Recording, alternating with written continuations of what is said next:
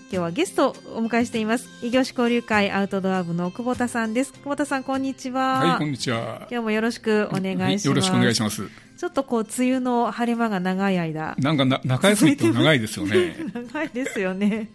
ちょっとなかなか今年今シーズンもあの去年はコロナでしたけれども今シーズンは梅雨でね山に行くのがつかみづらいところもあるんですけれどもポートさん最近結構山に登ってらっしゃる先月はまはあいし週に1回ペースですね、うん登ってるでも霊界はお休みです霊界はか休変みわですらず、はいそうなんですね、まあ、でもそんな中今日ご紹介いただくのがこれは兵庫の山、えー双子山はい双子山、双子山双子山とと尺投げ山尺投げ山というこの2座をご紹介くださるということですけれども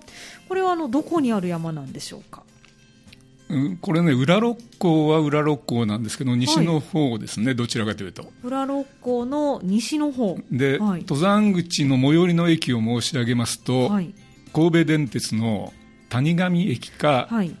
その手前手前って三田寄りはのい花山駅かどちらかですね、なるほどまあでも裏六甲は裏六甲ですねそうですね確かにねそのあたりというとでもうちょっっと説明を加えれば、はいえマヤ山の北のえはい大体2キロぐらいのところに位置するんですよね。なるほど、はい、ということは、まあ、表側にもすぐ行けるような場所そうですね、あうんのどどこ行くのも結構結構便利でね、ねえええあの今日ご紹介するコースは森林植物園止まりにしてますけどえも、はいあのそれがいっぱい展開が考えられるんで、はい、見客の方はマヤ山に登っていただいたらいいなるほどなるほどかなと思うんですけどね。そうなんですね、はい、この、えっと双子山、そして着投げ山という2座ですけれども、これはもう近い山、はい、この2つの山はすぐ近くですね。はいまあ、2つは一緒に登ることは十分可能な山ということなんですね。ではまずあの、はい双子山、双子山についてご紹介いただけますでしょうか。まあ、双子山と尺投げ山とはいいう山の名前で紹介してますけども、ええ、私がそこに最初に数年前に行こうと思ったきっかけはですね、はいえーここの根岸根岸真理さんっていうはい、山岳ライターの方が書いた「六甲山シーズンガイド春夏」という本がありましてね、ええはい、でここにあの山アジサイが見れるコースとはい、いうことであの、ええ隅ヶ谷っていう道を紹介してるんですよ住ヶ谷、はい、その隅ヶ谷をずっと上がっていくと、ええその尺投げ山にうん、着くんですけどねなるほど、はい、ですからその山というよりもその山アジサイを見にえ行くのがいいコースということえ、でなるほど、あのはい、おすすめなんですけどね、はい、山アジサイは今がシーズンですちょうどこれからもんねシーズンですからねねそうですよね、はい、それをじゃあまあ見に行くことができるコースということなんですね。はい、ということであのまずはじゃあ双子さん、はい、双子山ははいそんなに有名な山じゃなくて、ね、私も初めて聞きました今回、えー尺投げ山に近いんでですね、ええーついでに登っとこうかとはいあなるほどいう程度の動機で登ったんですけども、あそうなんですね。ということはあのあんまりこう雑誌とか本とかにもあ載乗っっててなないいですね、これ。あそうなんですか、ええはいでひ双子山の標高が616メートル、はい、これはあの双子山っていう名前っていうのはあの、北と南にピークが2つありましてね、ええ、それで双子山っていうんだと思うんですけども、あなるほど、はい、その616が北の北側のピークの、はい、あごめんなさい、南側のピークの高さですね、はい、南側の方ですね。はい。で北側の標高がよくわからないんですけども、はい多分まあ同じぐらいの高さだと思うんですようーね。ん、そうなんですね。はい。まあ、その名前の通りって感じですね。双子山、そうですね。はい。そして、着投げさん、こちらは結構名前も出てますかえね。これはね、はいあのいろんなガイドブックに載ってますんえで、ええあのポピュラーなコースですね、その隅ヶ谷を歩いて尺長山へ行くか、えはい。あるいは南からマヤ山とか植物園の方から行って、はいその谷上を降りるかですね、うんうん。その途中にある山で、はいえー尺標高が100 652メートルはでいす。ね、あ双子山とそんなに変わりはないぐらいそうですのね山ということですね。はい。でこれが山アジサイが有名な。はい、そ場所のということなんですね尺長山行く途中はのい。隅ヶ谷の道沿いにありますね。はい。あの、久保田さん行かれたのはいつだったんですかあ僕最近行ったのは5月の末だったん5で月の末ということは山地さんにはちょっと早いですかねそうなんではいで歩いてるところで額アジサイにそっくりな花がねええあの咲いてるんですよねはいで森林植物園行って、ええあの同じ花があったんでその、はい花の標識を見たらねええ「古学うつぎ」って書いてあったんですえうつぎなんですかそうなんですよ はいで古学うつぎなんですけども、はい調べるとアジサイ科なんですよねはあはだから僕はそうんうのん植物園行くまでは、あえアジサイだと思い込んでたんですよええあのいわゆる額アジサイですね、はいあの装飾花が周りにあっえて、ええあの私たちがよく普段目にすそるうアですジそサうイでですすああねれと携はい帯全く一緒でね、えあのほほとんど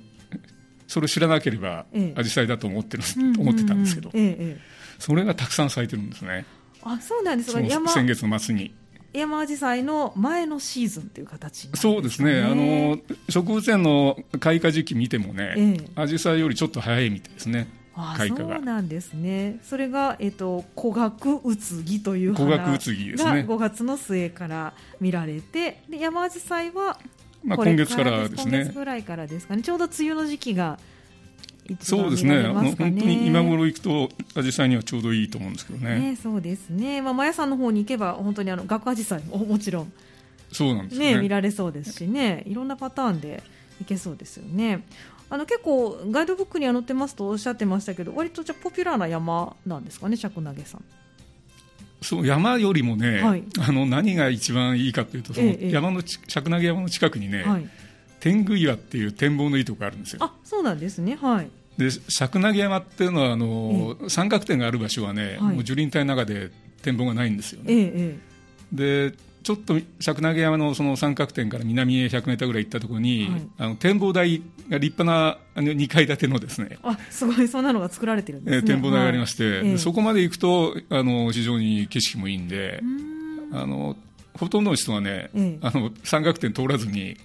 そのなる展ほど望台行っはて釈台山に登ったっていうことにしてる方が多いみたいですね。なるほどそうなんですね。あの尺投げ山って名前に尺投げがついてますけど、尺投げはいや見たことないですね、そうなんですか。でいろいろ記録調べてもね、はい尺投げが咲いてるっていう記録が全くないんで、あそうですか。尺投げはい関係ないかもしれないですね、今はね、昔はもしかしたら咲いてたんかもしれないんですけども、はい。もう今はもう尺投げはほとんど見ないです、あそうですか。あのてっきり私尺投げさんっていう名前ですから、尺投げがいっぱい咲いてるのかなと思っていたんですけれども。そそうなんですよ、残念ながらね、尺投げはないんですよね。そうですか。じゃあ、まあ、あの、先ほどおっしゃった、古学うつぎ、そして山アジサイを、まあ、見るのがおすすめという、そうですねこそのコういーうスはね山になるということなんですね。わかりました。じゃあ、この、登られた、まあ、2座登られているということですけど、今回どのようなコースで行かれたんでしょうか。今回はあの、い神戸電鉄で、えー谷上駅まで行きましてですね、で登山口がちょうどその谷上駅と花山駅の中間ぐらいああ、なるほど。にあるんですよねえええで住宅街の端っこから、はいあの山に入っていくんですけども、えはい。谷上駅から行くとですね大体30分ぐらいですかね、はいあのゆっくり歩いて、はい。うん距離にしたらもう1100メーターぐらいなんで、うんうんうんまあ、急いで歩いたらもっと あれ20分ぐらいで行くんでしょうけどねまあ、これ、花山からしても同じ。大体同じぐらいですになるということなんですね。はい。でそこから住が、えー住ヶ谷に入って、で釈あの釈投山のすぐ近くまでずっとそはのい谷を上がっていくんですけどえね、え。でその谷に上がったところにそのみ道がね4つに分かれてるはい。よとこがありまして、ええ峠というかを稜線の分岐点というかですね、はい。ええ。そこから二子山へお行くコースがみんなあの北へねはい。行ったら二子山ですねはい、でそこからに南西に行くと、えー、釈台山とはい、大体その分岐のあたりまでは1時間ぐらいですかね、うんはいその登山口からですねははい。じゃあまずは二子山の方にい、行かれて。で、はい二子山最初に往復ピストンして、はい。で釈投山行く前にそのさっき申し上げた展望のいいはい天狗屋、うんうんはい。で展望を楽しんで、はいで釈投山の展望台へ行ってですね、で展望台の方からあのオーレン谷っていう道があるんですけども、オーレン谷えこれ途中でね西六甲自動車道を横切るんですけど、あ、そうなんですね。あはい。の非常にいい道ですねオーレン谷あそうですかここもあはのい古学うつぎがたくさん咲いてますあなるほど、はい。でオーレン谷を抜けるとあの徳川道に出るんですよね、はい。まあ、徳川市って結構有名ですから、ええあのマヤ山の北側の道ですけどね、はいでそこから植物園まではもう20分ぐらいうんうんはい、なるほとど、いうコースですね、はい、今回は、えー駅から植物園が、まあ、終了コースということ そうですねはい、じゃあここからどうやって帰られたんですかで今日今回はねたまたまあの、ババスの時間がちょうどよかったんで、ええ北す北鈴蘭台駅にあ出たんですけラどンダ駅行きのバスがあるんですねなるほどで当初はあの、え山田道っていう道を通っはて、いまた北の谷上へねえ戻る予定だったんですけえど、はいあの森林植物園の中ずっと散歩するとい1時間以上かかるんでねそうですよね ちょっと時間を使ってしまったとそうなんですよいうことなんねはいわかりました大体距離高低差とするとどれぐらいはい、でしょうかえーはい双子山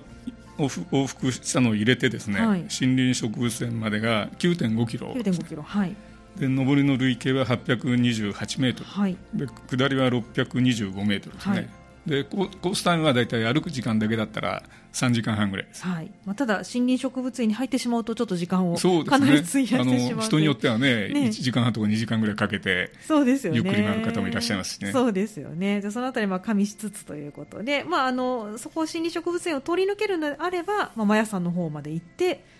えーそうですね南側あに一旦降りるねとあの植物園まで行って戻らなきゃいけないんですけどね、徳川道をあなるほどなるほど東へ戻ってで,、桜桜谷道っていう、はいあの山マヤマヤ山に登る道がありますんで、はいそれでそうですね植物園から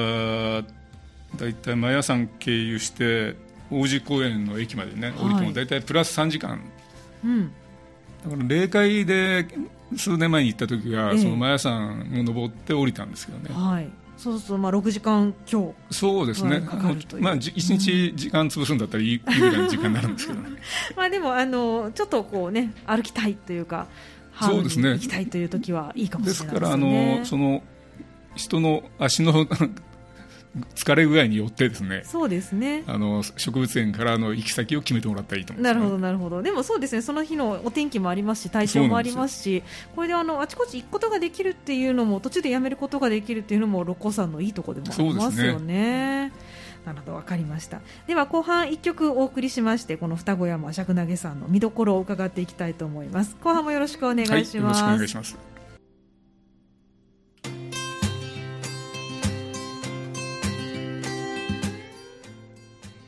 今日の山よも山話は、異業種交流会アウトドア部の久保田さんをお迎えしまして、双子山尺投げさんご紹介いただいています。後半も久保田さんどうぞよろしくお願いしはい、よまろすし。くお願いしますさあではあの今回は、まあ、谷上駅から双子山尺投さんを歩いて森林植物園までというルートを、ね、歩かれたというお話だったんですけれども、実際に歩かれたルートをたどりながら見どころを伺っていきたいと思います。まずは谷上駅からですね。あの先ほど住宅街を抜けるというふうにおっしゃってましたけれどそうも、ですね、はい、あの谷上駅の北口に出て、えでちょっと右に行ったところにすぐね、はいあのハイキングコースの案内看板があるんですよえ、ええ、でそこはあのろなぜか六甲牧場まではい、 2時間とか書いてあるんですけどね、ええ。まあ途中でもちろん六甲牧場へ行こうと思って行けるんですけどねなるほど、それもまた楽しいかもしれないですね。そうですね、うん、はい、で一旦線路をくぐってですね、はいあの神戸電鉄の線路の南側に出ますとですね、はいえーしばらく住宅地がありますはい、でその住宅地の中の道を、えー花山方面、まあ、三田方面にですね、大体15分から20分ぐらい歩いて、はい、でちょっと登山口分かりにくいんですけどもあのそうですか住宅地の東南の端っこですねはい、に登山口があるんですけどね、ええ。あの花山駅から行った方が分かりやすいかもしれないですねあのあそうなんですか。花山はい、駅から行くとその看板がね途中にあるんであそうですか。なるほど。じゃあまああの同じぐらいの距離ということですから、もしかしたら花山駅チョイスの方がいいかうんもしれない。はい。谷上駅の手前ですからね、ええ花山駅から行った方がいいかもしれないですね、はい。まあただ電車のね止まる時間とかそうなんですよにねよるとっていうこともありますかね。はい。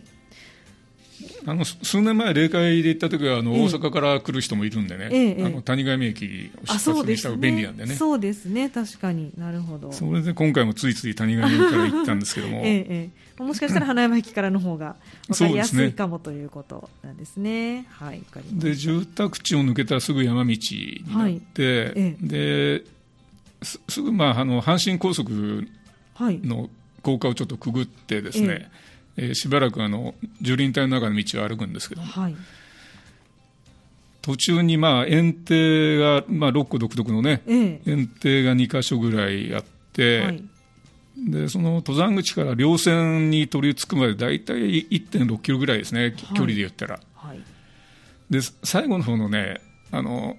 300メートルメートルから400メートルぐらいが沢筋なんですよあ、そうなんででちょすっね。とはい、水が流れてるとこも歩かなきゃいけないんでね、あ、はい、大雨の後は避けた方がいいかもしれないですね、そうですか。ちょっと図書もしづらいぐらいにいやあのなねるかも。うんもうあはいふ、普段はもうなんともないんであ、すけそどうですか。ええ、あの濡れてる程度の沢なんですけどうねんはい。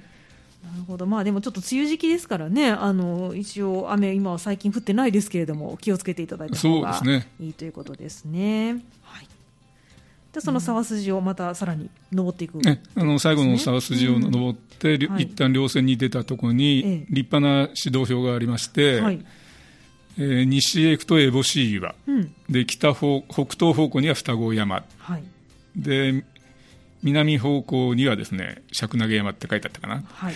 そういうあの歩道橋あの指導標がありますんで、はいでふ双子山方面のねあの指導標の文字があの熟達熟達向きって書いてあるんですよねあ、そうなんですか。はい。でもふ双子山までは全然そんなことなくて、ええ歩きやすい道です、はいででおそらく双子山を越えてですね、ええあの花山へ降りる道があるんですけど、これがちょっとあの道なき道を行くって感じらしいんでねあ、そうですか。じゃあそこはちょっと注意ということで。そうですね、はいでもふ双子山を往復する分には全然問題な問いで題すないということですね。はい。で双子山の北のピークまでがだいたい1キロぐらいですね、はいあの往復よ40分ぐらいですかね、うんはい。あの双子山の途中はちょっと暗部があるんでね、はい。上り下りありますありますけどええ、まあそんな険しいものでもないそうですねということですね。はい。で立派な道なのはね双子山のあの南の方のピークは何もないんですけど、ええ北のピークにね、 はい NHK の中継所があるんですよはい。これが非常に立派な建物でしたねそうです。結構大きい。そうですねうん思ったよりあの大きかったですねあ、そうなんですね。でそこはい。へ仕事で行く人が多分ししょっちゅう歩いてる道だと思うんですよねなるほど。はい。だから双子山までは非常に分かりやすいですはい。でエボシーワっていう標識があるんで、ええええエボシーワにも行くんですけども、はいこれはあのお往復、そうですね、往復100メーターぐらいですね、はい。あの確かに三角形の、ね、はい。山岩があって、はい。あるんですけども、そそこは展望良くないんですよ、あ、エボそシうーでワすは。か。へえ。岩があるだけ。えで一応、でも地図に載ってるんでね、ええいエボシーワ一応行って、はいでまた戻ってきて、はい。で双子山の展望台の方へ南へ降りるんですけども、はいあ南へ降り降りるっていうか普通のななだらかな平らに近い道ですね、うんうんはい。で100メーターぐらい行って展望台の手前にですね、えあの藪の中へ入るような道がはいありましてね、ええ。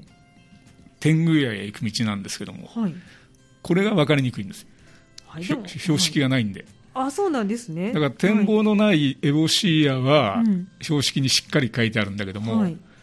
絶景のポイントのですね、はい天狗屋はこっちが天狗屋だっていう標識がなないい。あら、そうですか。じゃあちょっとどこで曲がったらいいのかわですからかりこづこはらいね地図。とね、ええコンパスはい。はいでできればええ。あの GPS のついたいやマップみたいなええ。ええ。あれがあった方がいいですそうですえか。あら、大変ですね。だからこせっのかくのガイドブックにも天狗屋のことは触れてないんですよ、んあのあそうなん最ですね初にご紹介したえええでも天狗屋行かないと、はいこのコースの値打ちが全くな くてえ、そうですか。だからはいむしろね、ええ双子山と尺投げ山の三角点よりもですね、はい。天狗屋がはい主目的にしてもいいぐらい、あそんなにいい場所なんですそね。れほど絶景ポインントなんですト。でも標識はないとそうなんですよいうことなんですね。はい。まあそれはだから展望台に行く手前手前を手前をあの展望台に向かって右ですね、はいあの東西南北で言ったら北に、ええや藪の中に入っていくあのふ踏み跡が明らかにあるんでね、あそうですか、はい、山慣れた人だったら大体わかりますうんなるほどこの辺入るんだなってのが、はいまあ、でもあらかじめここら辺を曲がらなきゃいけないってことはちょっと頭に入れておそいうでてすそ,、ねその場に出たら地図出してそうですとそうでいうすことあでの確認しながらぼーっとしてたら必ず通り過ぎて通り過ぎてしまう そうですかわかりましたでちょっとこはのい、天狗屋がね、えあのー後で調べたんですけど、えはい江戸時代に書かれたあの百科事典でねええ「和漢三歳図絵」っていうのがはいありますねはいご存知ですよね、はい僕はあんまり知知らなかったんで すけどはい、結構面白いですはい、和漢三歳図絵のですね、あはいえーな第74巻のねはい「あの摂津の図」っていうあれ地図なんかも載ってるんですけど、はい地図あの古い地図が載っえてえましてね、ええええそこにあのエボシーラと天狗屋が載ってるんですよそうなんですねじゃあかなり昔からシンボルであったそうですとねいうことですよあのねふ非常にそのだから隅ヶ谷も古くから歩かれてたんじゃないかと思うんですけどね、えそのさ和漢三歳図絵がえはいでできたのが1712うん年ということですから、その時代から有名なね、はい絶景ポイントだったみたいですああそうですかはいで六甲の中には天狗岩とか天狗塚とかね、ええもっとたくさんあるんですけどね、はいその和漢三歳図絵に載ってる天狗屋は、はいこの尺投げ山の天狗屋だけあそうなんですねへえじゃあもうこれ絶対行かなきゃいけないポインそトうでですすよねねだからあの、うん山の名前一応タイトルにしましたけども、ええ 天狗岩っていうのを、はい あのタイトルにした方がよかったかもしれないそれぐらいにおすすめの場所そうなんですよ、はいこれ天狗岩から景色をどのあたりが見えるんですかこれがね、せえええー南西方面にはい天狗岩の標高より高い山がななくてうん明石海峡までよく見えるんですねえー、いいですね。ということは淡路島とかもね見えるあの見えてます見えてます、うーんそうですか、はいで明石海峡からずっと西側から北側へだだから360度じゃないんですけども、え ほぼ270度ぐらいえ、ぐらいはもう背面以外はそうなんですよ景色が見渡せるというあの大展望でうんここでゆっくりしてもいいぐらいですねあそうなんですねあの大きい岩なんですか天狗岩そうですね、あのそんなに岩自体は大きくないかな、あんまり人がたくさん乗るような岩ではない,、うんとこじゃないですうん一人二人ぐらいそうですね、のところということでじゃああんまり長い間いると独り占めはちょっとできないかもしれないですね そうですね、はいたまたま行ったのはあの、ええ誰もいなかったですけどね、行あった日そはうですか。はい。ってことは久保田さんは独り占め景色そうなんをでしすよてこられたということで、あのし釈投山の展望台には、ええあの何人か人がいらっしゃったんですけどね、あそうですか。はいそこの展望台がまあ2階建てになってて、その二階建てになっているうんはいそうなんですよあの、鉄骨でできてて、え結構立派ですね。そそうですね、はいでその展望台の上上がったら、ですええね、あの同じように明石海峡方面が見えるんですけども、うんうんはい。どちらが展望がいいかというと、もう圧倒的に天狗岩の方がいい。いいです、あそうですか。展望台をここに作っているのに。そうなんですよ、天狗岩の方がいいんです。へー。すごく不思議ですね。ガイドブックにも載ってないし。そうですね、あうのん六個の詳細図っていう地図やね、ええちゃんと載ってますけどね、はいあの展望絶景って書いてありますからコメントあそもうですか記載されてますんでええええ。その天狗屋が、うんあのこのコースではですねとにかく、ハイライト。ええおすすめ おすすめの場所一番のおすすめポイントですはい、わかりました。じゃあ間違って展望台まで行ってしまったら、その手前ちょっと引き返していただいて、そそうですねはい、探してもらったらって感じですかね。そこに行くまでは別に、あの、まあ、やぶこぎのようあのなー感じ。それほどねやぶこぎしなきゃいけないほどのはい。ところではないですないね、うんあの踏み跡しっかりあるし、はい。ちょっと分かりにくいぐらい。っていう程度ですね、うんうんあそんなに急なところとかは危険ないなです場所ないでですはないということなんですね。はい、わかりました。じゃあこの天狗を必ず見て進んでいただきたいというそうですね、はい、ところがポイントですね。はい、それとあの、なんといっても花のはい、そうですね。ま山紫陽花はちょっと早かったですけども、はい、えー古学うつぎですね、はい、えーこれがあのそのさっき申し上げましたけどもええ森林植物園へ行くと、はい。あの古学うつぎという説明があったんえでえええ分かったんですけども、はいえー見た目がですね、えーほとんど学アジサイはい、あのお写真をいただいておりましたけれども確かに紫陽花のような花びら花びらではないですよねこれねね装飾花ですね,、ねはいというこあとのです額の部分に、うんその真っ白なんですよ、はい額の部分の花が、えええ非常にあの清楚な感じでしてえね、はい、とても綺麗ですよね。で山紫陽花との違いをずっとネット調べてみると、はい山紫陽花の方は 色がついてる花が多いですうんうね、んはい同じように額紫陽花なんですけど、ええええで色があるのが山紫陽花と、はい真っ白なのが古古学学物物議、はいという私は単純な捉え方をしてま すけども。はいまあ、葉っぱの形も、ね、だいぶ違いがああるんですそようなんでね。すよ、はい藤本さん、すごいお詳しいからい、えいえいえいえ、あの紫陽花の葉っぱ、シソの葉と、ね、よく形が似ているので注意が必要というのは聞いたことがありましたけれども、古学継ぎの方は確かにうつぎの葉っぱっぽい感そじうでですすね。ね、はい、そういや、そうらしいですね、そうらしい。で、はいなんでうつぎっていうのかっええてええ考えたら、そのうつぎっていうのはあの枝の、枝がですね枝とか茎が空洞になってる植物をはいううつぎっていうらしいんですよね、はいえええだからうつぎの中にもアジサイ科とかスイカズラ科とか、えうん、いろんな科があるそうなんです、なんか植物たどっていくと大変なことになりそうですね。いや今回初めて知りましたねはあ、なんかここれう何か何かというと、ややこしいですよね科と属がねねそうですね、かと族もあるんですよね。 はい、そのあたりちょっと難しいところはありますけれども、まあでもここら辺からじゃああの古学宇津木がよく見える、そうです見られねるとあの、墨形にだけじゃなくて、はいそのオーレン谷のあたりもはいええええ咲いてますんでね、はい、小アジサイもこのあたりも咲いているという、うん、小アジサイも咲いてます、はい、ちょうど今ぐらいがいい時期にね、ね、なあっのてきて本ると当思こいれがま焼くすとのでね、、あはいの本当の山アジサイと、ええそれから植物園であのいろんな品種のあアジサイをね、紫陽花が見れますんでえね、えええええそうですね。アジサイ三昧できそうですね。確かに。そうなんですよおいいですね。はい。でこのオーレン谷